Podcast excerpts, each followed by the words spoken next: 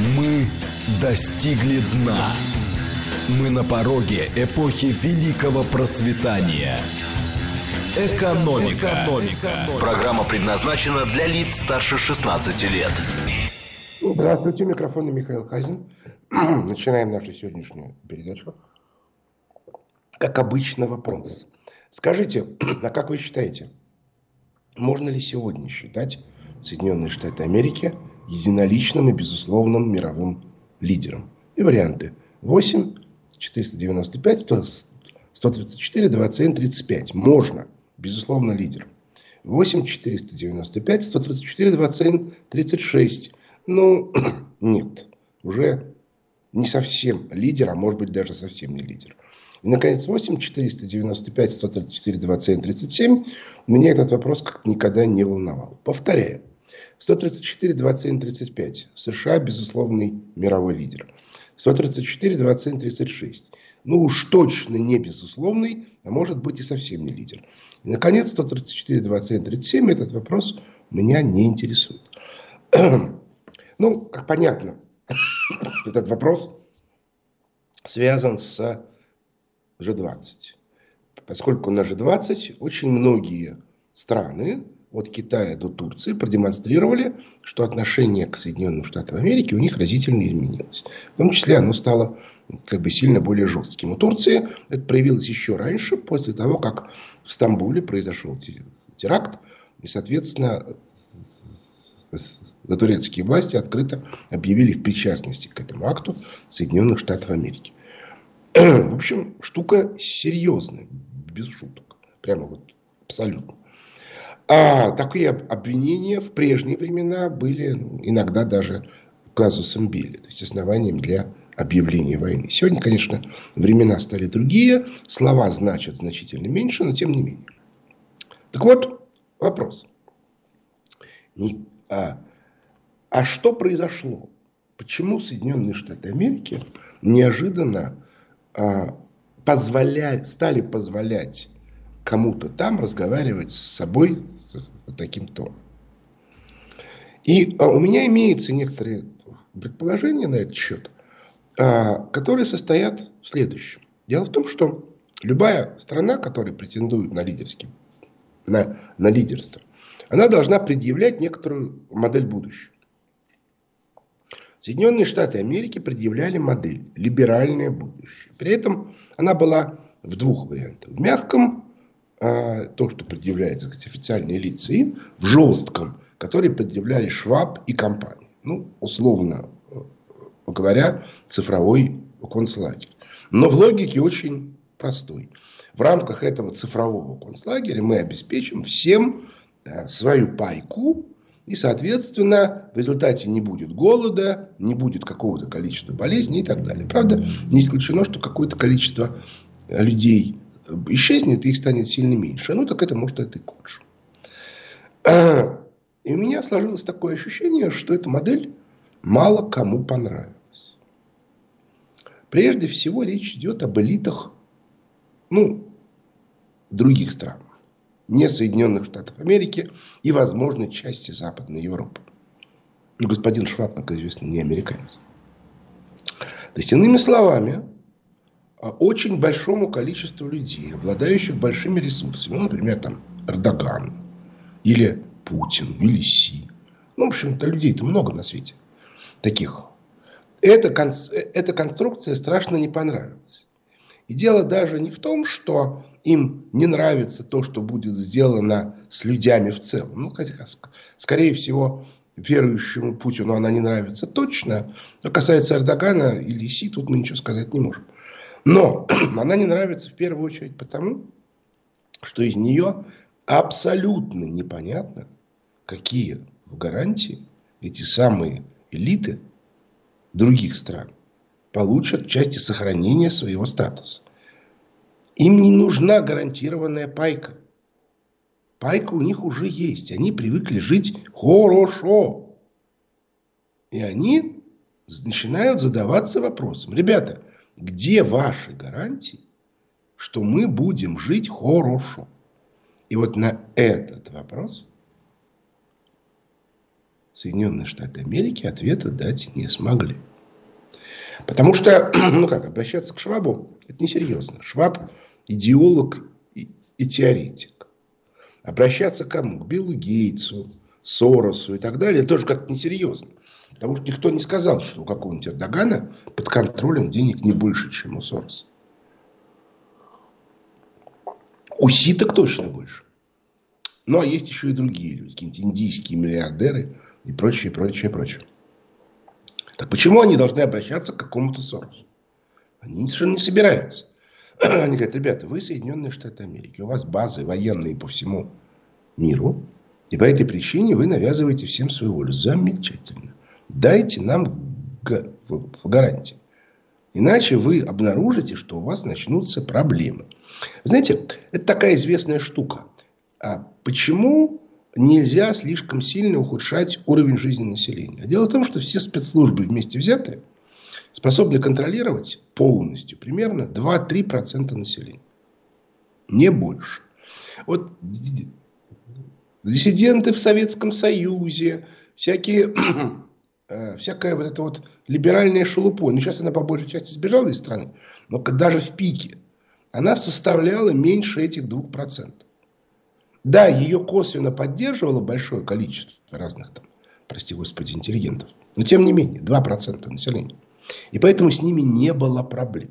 А вот когда в конце 80-х недовольными стали там 20-30% населения, то выяснилось, что удержать эту ситуацию невозможно. Абсолютно аналогичная ситуация с Соединенными Штатами Америки. Когда речь идет об одной стране, ну, например, Югославии в 99 году, проблем нет. Мы ее истребили. А если речь идет о 10-20 странах в разных регионах мира, то выясняется, что ресурсов нет. Даже на пике могущества. А сейчас этот пик постепенно рассасывается. И куда деваться? И а, Соединенные Штаты Америки, в отличие от Шваба, Сороса и так далее. Шваб и Сорос это там, Гейтс, это теоретики. То есть они всех учат жить. Но сами они задачей управления всем вот этим миром, социумом, не владеют. Они этого не делают, делать не будут и не умеют. По этой причине они могут только давать указания. Ну хорошо, банкиры, которые э, финансировали всю управленческую верхушку западного мира, их выслушали, им эта идея понравилась, и они начали ее притворять в жизнь. Довольно быстро выяснилось, что эта идея больше не работает. Что дальше? Вот дальше началось самое интересное. Потому что лидеров в таком политическом смысле на Западе больше нет. Понимаете, а Байден это не Никсон, а Шваб это не Аденауэр, и уж тем более не Бисмарк. Премьеров Великобритании мы даже говорить не будем. А, и, соответственно, они могут только взять то, что им дадут. А им ничего не дают. Ну, точнее сказать, дают ту схему, обращаю ваше внимание, ни Гейтс, ни э, Шваб, ни, э, соответственно, Сорос от своих идей не отказываются. Ну, мы сейчас не будем говорить, что им много лет, ну, Гейтсу на самом деле не так уж и много, но они, тем не менее, сидят в этой схеме по уши, ничего нового предложить не хотят или не могут. Но эта схема уже не работает. Что делать? И Соединенные Штаты Америки начинают возвращаться к истокам, к своему позитивному опыту.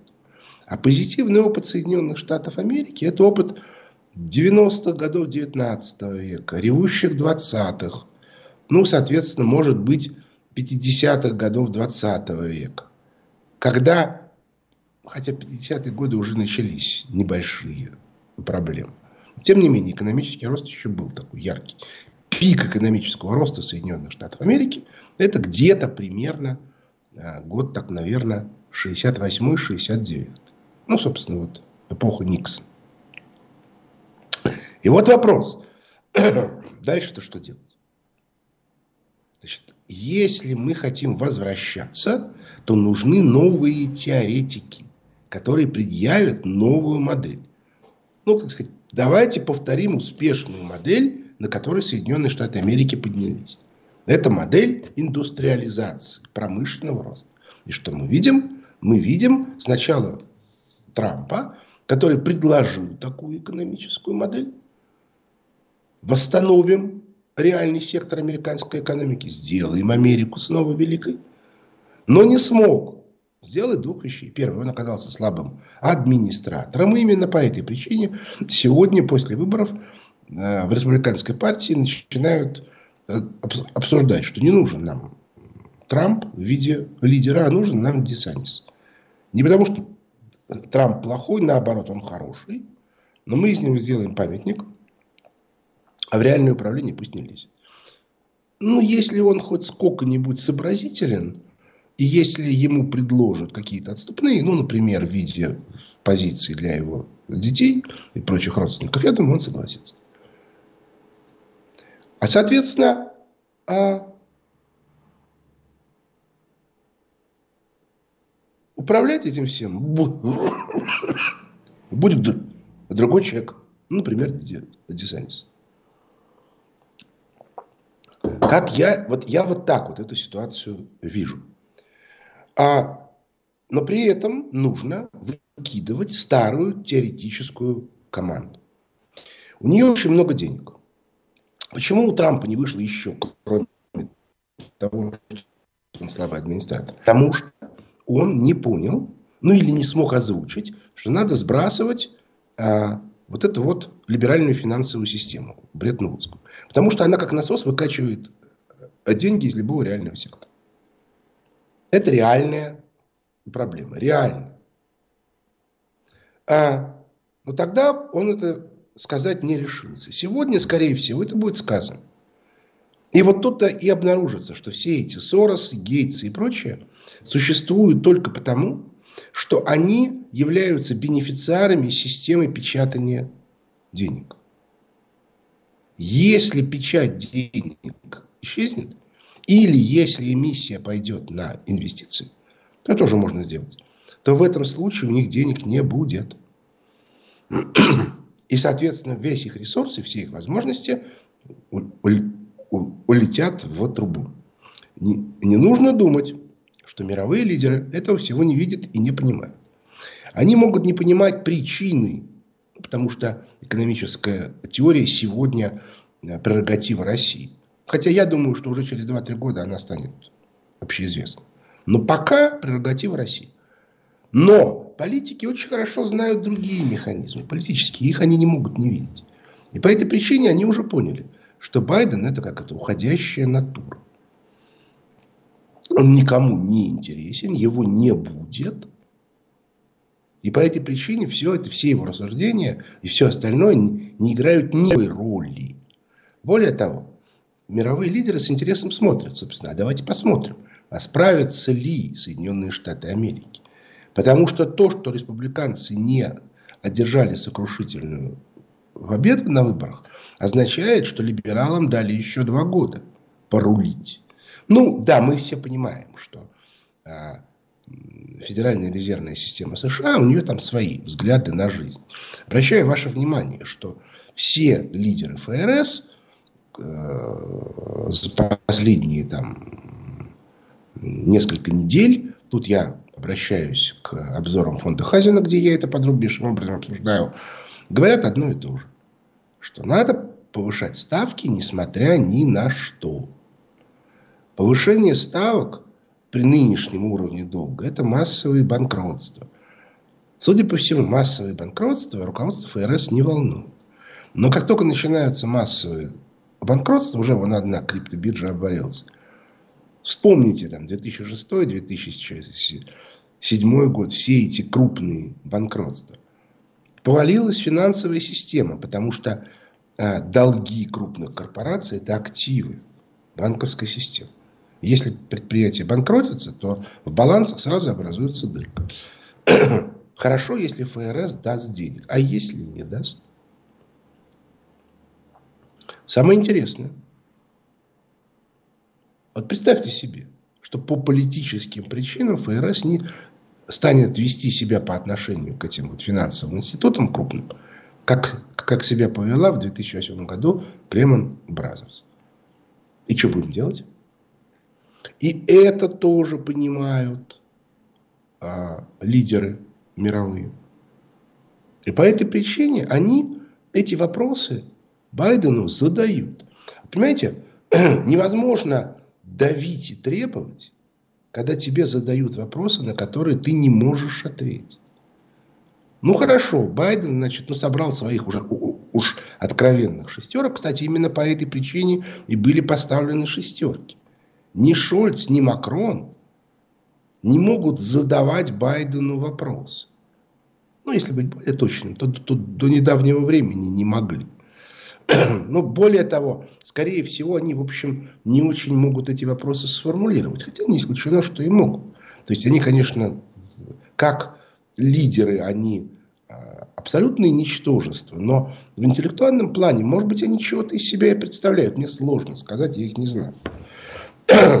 Но, глядя на то, как себя ведет Си, как себя ведет Эрдоган, они не могут не пытаться это дело повторять. Ну, просто иначе их, их, с ним вообще никто не будет разговаривать. Ну как, ты или лидер, от, пускай относительно, но суверенной державы, или ты, как, как там называли этого самого Блэра, пудель Буша. Вот или ты пудель. Вот, выбирай. И, если ты пудель, то, ну, что тебе могут сказать? Да, на тебе печеньку. Хорошо, еще одну печеньку хочешь, сделай заю. Не хочешь делать заю? Ну тогда, извини, печенья больше не будет. Вот, вот вся картинка. Им этого очень не хочется. Поэтому они тоже начинают немножко какую-то проявлять свою самость. Ну просто обстоятельства к этому вынуждают. А при этом вот эта вещь, которую мне пока сложно сказать, потому что она пока ненадолго, но последние две недели. Но опять-таки, смотрите обзоры фонда Хазина. Не исключено, что экономический кризис усилился. И тогда все еще хуже. И тогда руководство ФРС... Я, кстати, хочу сказать, что руководство ФРС, в отличие от нас с вами, как бы те, кто читает обзоры фонда Хазина, те, кто не читает, те, те мало что знают. Ну, потому что системных системного анализа текущей ситуации я других источников не знаю. Есть все пропальщики, которые регулярно там раз в месяц, раз в два месяца разродаются э, статьями типа «все пропало», а, как мы видим, далеко не все. Пока, во всяком случае. Есть люди, которые а, пытаются и нашим, и вашим а вот такого, ну, грубо говоря, еженедельного анализа объективной картинки, вот э, есть очень гл, гл, глубокие специалисты, есть Володя Левченко, есть Павел Рябов, Спайдл, но они все, все время ищут какие-то отдельные точки, на которых все красиво видно. Я же в, в своих обзорах пытаюсь дать картинку, грубо говоря, все время повторяющуюся. То есть, иными словами, вот смотрите. Вот эта картинка сегодня, вот она была неделю назад, вот она была две недели назад. И мы видим четко совершенно тенденции. И если на эти тенденции... Да, еще и, кроме того, нужно не просто смотреть на циферки, но нужно еще понимать, на какие циферки смотреть. Потому что, например, один из любимых показателей всех либеральных аналитиков это рынок труда Соединенных Штатов Америки. Но он настолько искажается статистически, там настолько все выдумано, что бессмысленно его анализировать. Я приведу только один пример, он уже старый. Значит, все улучшилось все, уменьшилось количество безработных, уменьшилось число первичных обращений безработных. Ну, все, да, даже, по-моему, средняя заработная плата – увеличилась. Уменьшилась только средняя продолжительность рабочей недели. Я думаю, что не секрет, что любой работодатель, когда он чувствует улучшение конъюнктуры, он начинает скорее увеличивать нагрузку на старых сотрудников на первом этапе, чем набирать новых. Потому что набор новых – это всегда какие-то проблема. А вдруг конъюнктура окажется неустойчивой. Поэтому, если вам показывают, что у вас падает продолжительность рабочей недели, это означает, что работодатели улучшения конъюнктуры не видят. И все, разговаривать об экономическом росте бессмысленно. Нет, разумеется, можно выловить какую-то локальную точку, в которой почему-то образовался рост, и ее каким-то образом выпятить. Но опять-таки это уже не аналитика, а как бы творческое отношение к циферикам. Аналогичная история с инфляцией. В Соединенных Штатах Америки инфляция занижается системно. То есть сама методика так построена, например, гедонистических индексов, что если у вас цены, скажем, на электронику выросли на 30%, то вам показывают, что они упали на 5% в статистических данных. Почему? А потому что производительность процессора выросла на 40%, и тем самым вы получаете на 40% больше удовольствия от работы с компьютером, чем, соответственно, 3 года тому назад, или там, 5 лет тому назад. По этой причине ну, э, они де-факто пишут, что цены упали на 5%. Ну так, о, о, опаньки. Я, знаете, когда я с этим первый раз столкнулся, это было еще в начале 2000-х, я, мягко говоря, обалдел. Но это вот так, вот так вот оно устроено. По этой причине те цифры, которые вам сегодня показывают статистические по инфляции, они к реальности не имеют никакого отношения. Они сильно занижены. И если мы начнем на них как бы, это понимать, то мы неожиданно обнаружим, что за год, с четвертого квартала прошлого года по четвертый квартал этот, экономика США упала как минимум на 6%, а может на 8%. Ну, собственно, как она и должна падать при структурном кризисе. От этого, соответственно, падает жизненный уровень населения. А он падает. Вот это люди видят. Что он падает. Это падение можно им компенсировать за счет эмиссионных денег. Можно. Вот, например, Германия выделила на это 200 миллиардов. Но все равно это очень мало. Ну и потом это одноразовое все. Значит, давайте посмотрим на результат. Результат такой. 70% считают, что такие влияние Соединенных Штатов Америки упало. 26 считают, что нет, они по-прежнему мировые лидеры. И только 4% считают, что им это не интересно. Что, кстати, само по себе важно, поскольку я понимаю, что у нас довольно специфическая выборка вот, слушателей нашей радиостанции. Но тем не менее, это означает, что тема эта чрезвычайно актуальна. Потому что, вообще говоря, бизнесмену какая разница. Так что постепенно, так сказать, завершая, могу сказать следующее, что те процессы, которые сегодня происходят в мире, они носят уже не только экономический, потому что кризис продолжается, но и глубоко психологический характер. И очень многие решения, очень многие вещи, которые сегодня делаются и принимаются, вызваны не столько объективными экономическими проблемами, сколько а, ну, как бы, пониманием, что так дальше жить нельзя. Это мне напоминает а, базовую вещь из моих лекций по, о работе на падающих рынках. Основные убытки не от экономических проблем, а от ошибок менеджмента. Так и тут. Вот это вот нужно понимать что сегодня мы подходим к ситуации, при которой психологические ошибки становятся важнее, чем экономика. Перерыв на новости.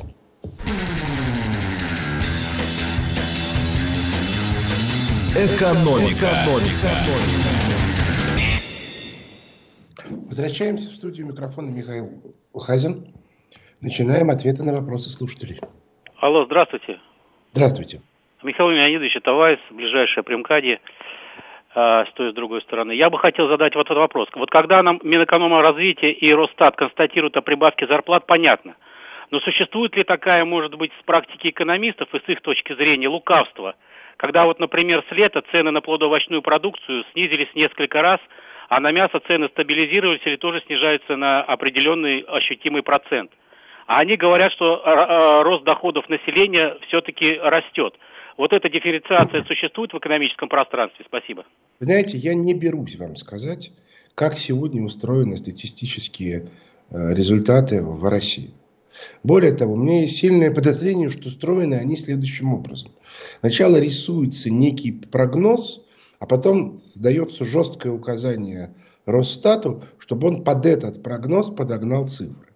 Началось это все еще в 90-е годы. Я хорошо помню, как один, у меня на глазах это все происходило, один э, э, замминистра экономики в ранге министра звонил председателю тогда еще Госкомстата и грозным голосом сказал, что-то тут мне написал минус 1% по некому показателю, когда я уже доложил в правительство, что плюс 0,2. Тебе там три часа на то, чтобы все исправить.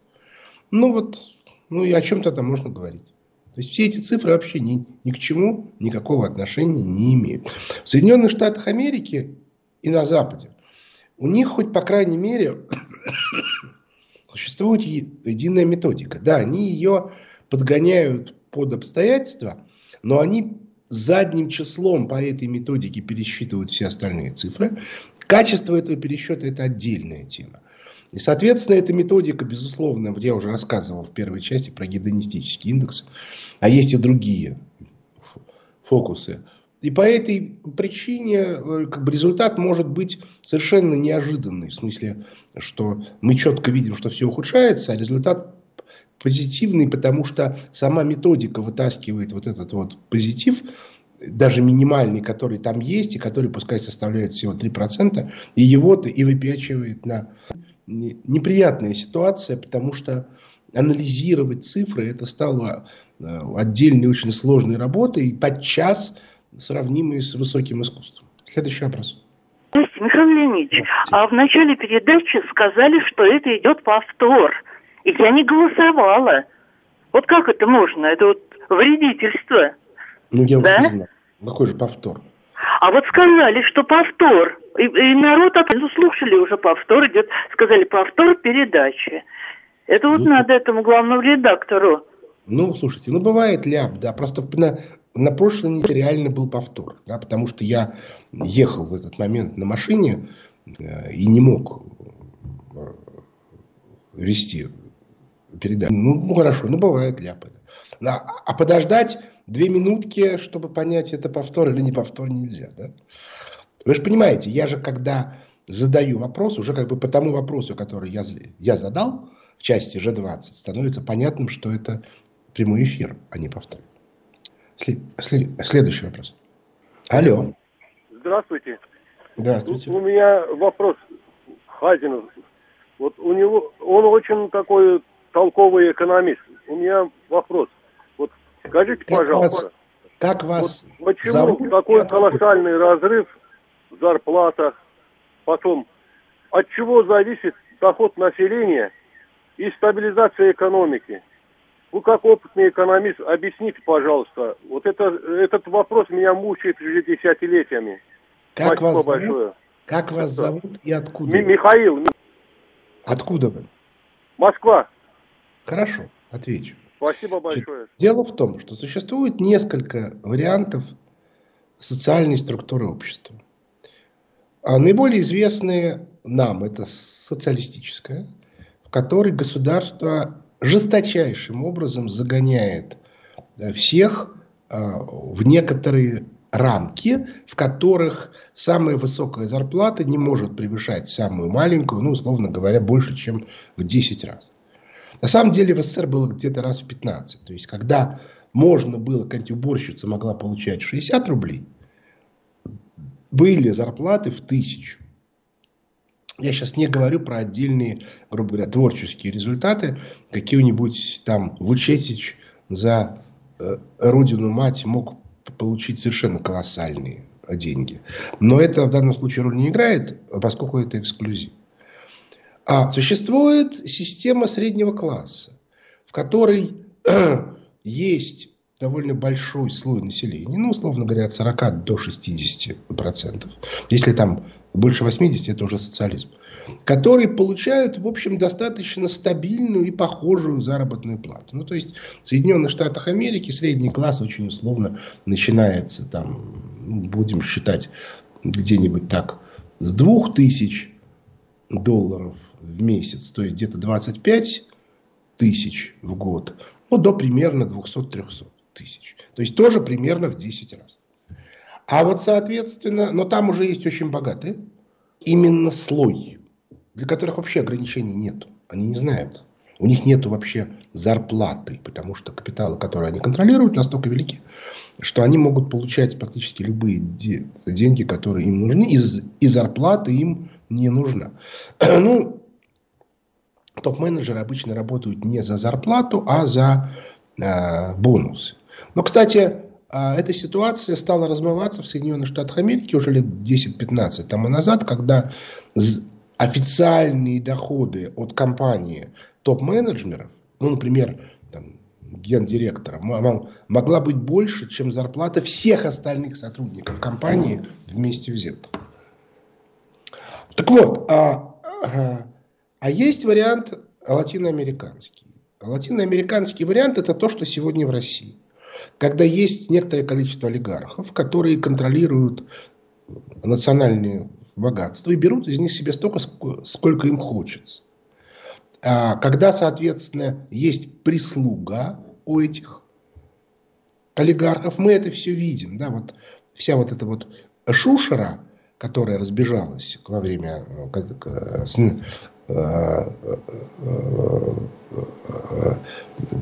после начала спецоперации, это обслуга. И живут они очень неплохо, и получают они достаточно много.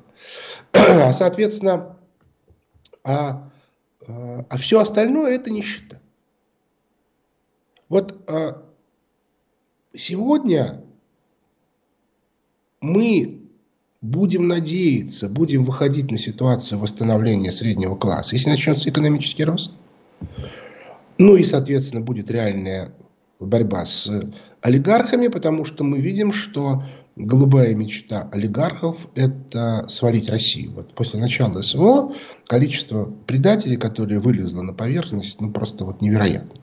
И они все готовы сдать страну ради сохранения своих личных доходов. Сама мысль, что если они сдадут страну, то и личные доходы будут утеряны, им в голову не приходит. К тому же у них у всех есть тайная мечта, что они договорятся с Западом, что за участие в развале страны они получат индульгенцию на то, что они успели утащить. А вот, соответственно, э, в Соединенных Штатах Америки идет сейчас постепенный переход к латиноамериканской модели. То есть по итогам этого кризиса в Западной Европе и в Соединенных Штатах Америки исчезнет средний класс. Олигархи никуда не делись, я вот рассказывал, как они ну, устроены в США. А, соответственно, обслуга тоже никуда не денется. А вот, соответственно, все, весь остальной средний класс станет нищебродом. Это полностью разрушит довольно большое количество отраслей. Ну, например, туристическую отрасль в мире. А, это очень сильно изменит там, другие отрасли. Но в общем и целом эта ситуация приведет к радикальной смене социально-политического устройства. Готовы ли к этому Соединенные Штаты Америки? Нет, не готовы. Потому что, опять-таки, повторю то, что говорил в первой части. У них нет понимания происходящих экономических процессов. Вообще. Они этого не понимают, не чувствуют, не знают и так далее. И это реальная проблема. Что с этим делать с точки зрения разговоров с ними, непонятно. Потому что когда эта ситуация начнется, то картина будет следующей. Те люди, которые сегодня цепляются за власть, вот все эти швабы, фондерляйны, макароны и прочие разные, они сбегут. И дальше они будут, они успели уже наворовать достаточно. Они считают, что у них отобрать нельзя, потому что у них будут государственные пенсии. Может, действительно будут. Если там, страны не развалятся, то э, тот же Макарон будет до конца жизни получать государственную пенсию. И у него все хорошо будет. Вот. А, а, и будут при этом критиковать новые власти, которые будут пытаться вытащить страну хоть как-то из того хаоса, в который она рухнет в результате исчезновения среднего класса. А сам средний класс, бывший, станет э, источником потрясающей совершенно э, дестабилизации. Ну, потому что это люди, которые уже три поколения. Они, а, они уже третье поколение, которые привыкли жить прилично. И они как бы за это, и у них отбирают это права. Они становятся нищебродами. Они будут мстить. И это будет страшная совершенно месть.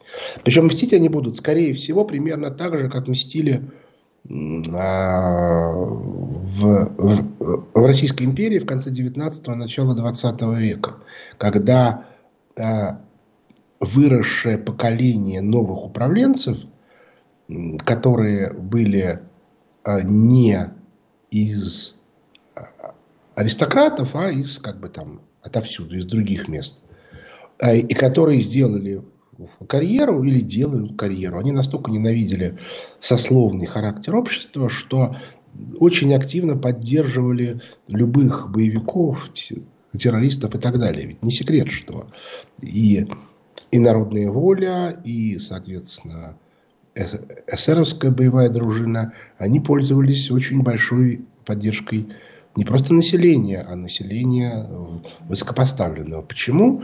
Потому что когда ты 25 лет, работая по 10 часов в день, делаешь карьеру и, наконец, достигаешь генеральского чина, а в этот момент в параллельном как бы, тебе э, ведомстве до такого же чина достигает 25-летний пацан, ну, там, 28-летний, просто потому, что он родился в правильной семье ненависть к сословному обществу была дикая. Кстати, в нашей стране все время делаются попытки возобновить сословное общество. Вот не дворянство и аристократию. Объясню. Дело в том, что дворянство по сути своей это были люди, которые за то, что они получали от государства, уплатили своей кровью. То есть они должны были служить. Потом, соответственно, был принят указ о вольности дворянства, что типа можно не служить.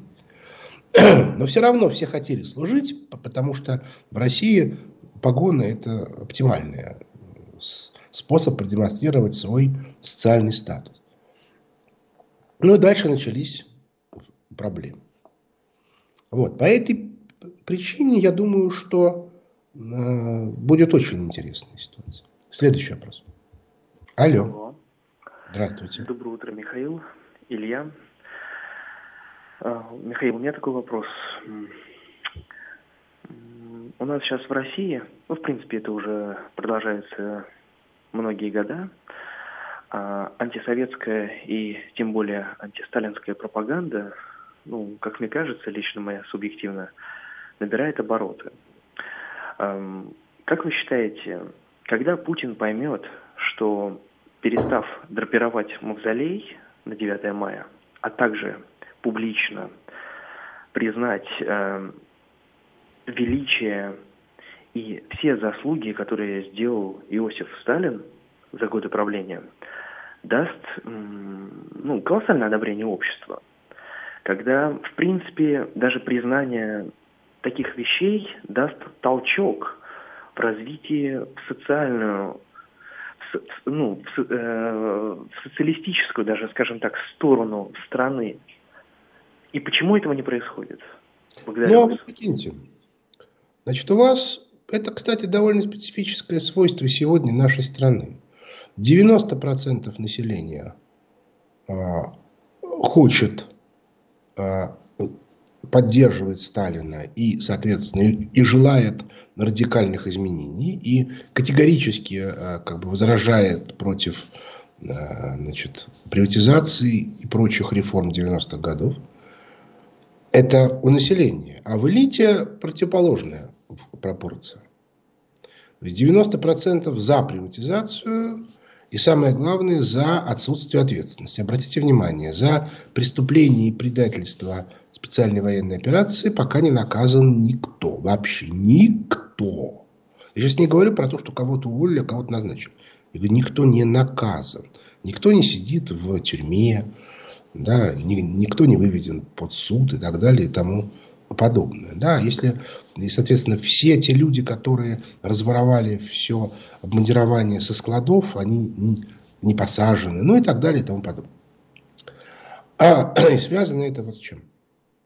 Как только вы объявляете, что вы для вас образцом является Сталин, неважно, да, тут можно абсолютным образцом или относительным, еще чего-то, то это означает, что вся вот эта вот команда, которых, ну, в общей сложности примерно миллиона три на всю страну, она понимает, что сейчас ей придет конец.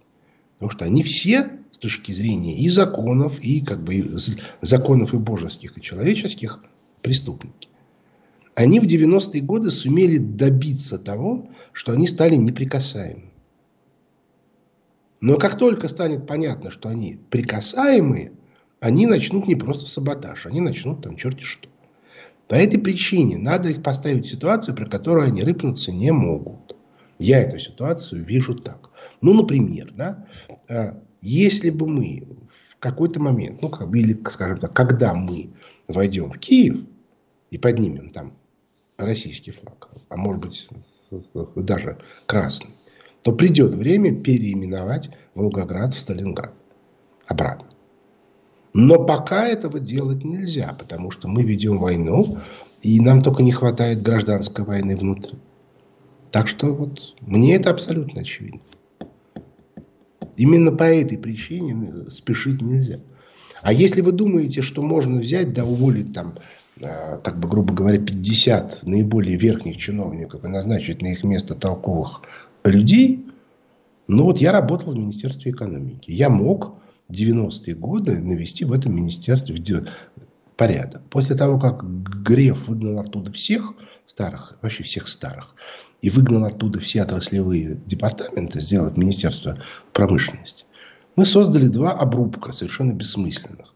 Нынешнее Министерство экономического развития и нынешнее Министерство промышленности. Потому что Министерство промышленности не может строить планов – у нее для этого нету макроэкономических департаментов. Оно, то есть оно может как бы заплатить, да, взять какую-нибудь американскую компанию, BCG или McKinsey, заказать ей программу развития, она напишет какую-то херню, целью которой, естественно, является не развитие, а дальнейшей деградации.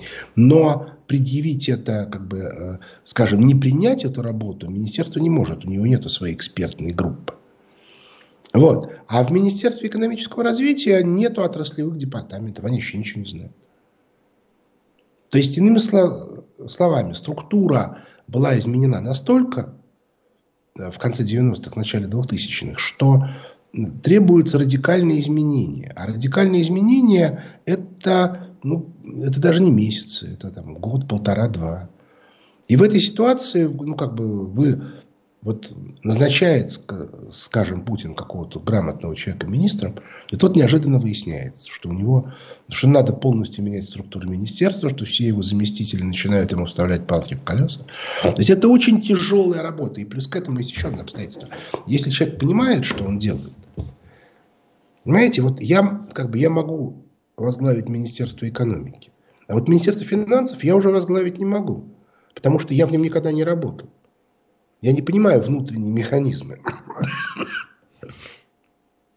Я могу возглавить аппарат правительства. А вот, соответственно, там возглавить какое-нибудь там Министерство здравоохранения я не могу. И по этой причине а, очень сложно, даже если вы найдете людей толковых, то у них нет опыта. А людей, как, таких как я, которые ну хотя бы ну, формально, да, ну, я был начальником департамента, но по статусу я, я исполнял функционал заместителя министра. А таких людей уже нету, да, все остальные это люди, которые окончили там высшую школу экономики, Ранхикс, Примау, они все либералы. А людей из старого времени осталось очень мало, которым, ну, грубо говоря, меньше там 65 лет. И у которых есть соответствующий опыт. Еще они пока есть, но еще 2-3 года они начнут окончательно уходить. Тогда придется все делать с абсолютного нуля. Это будет очень тяжело. Следующий вопрос. Алло. Да, здравствуйте.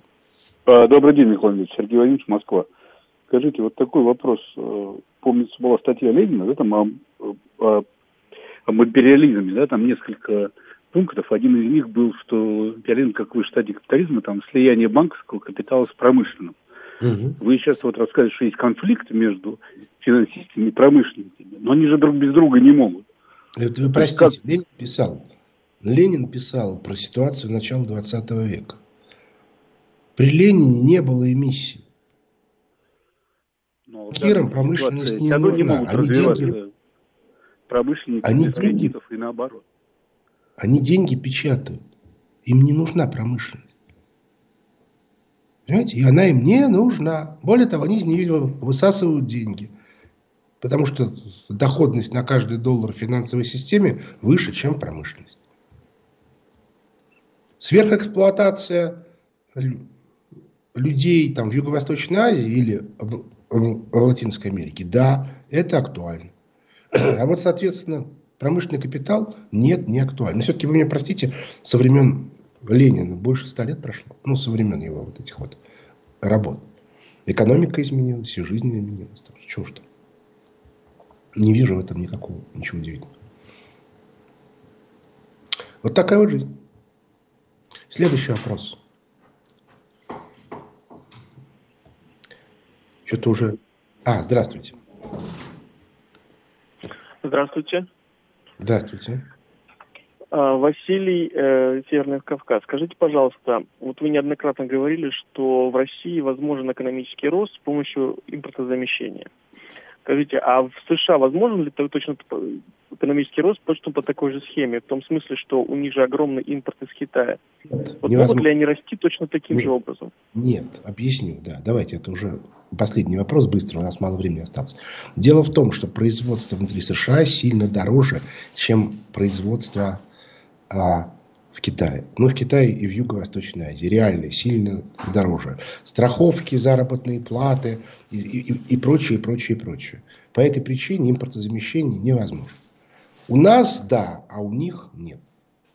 Вот. Так что, ну, собственно, мы так постепенно подходим к завершению. Я, соответственно, слушателям хорошей недели. Будем надеяться, зима началась. А на этом наше время подошло к концу. У микрофона был Михаил Хазин. Благодарю за внимание. До свидания.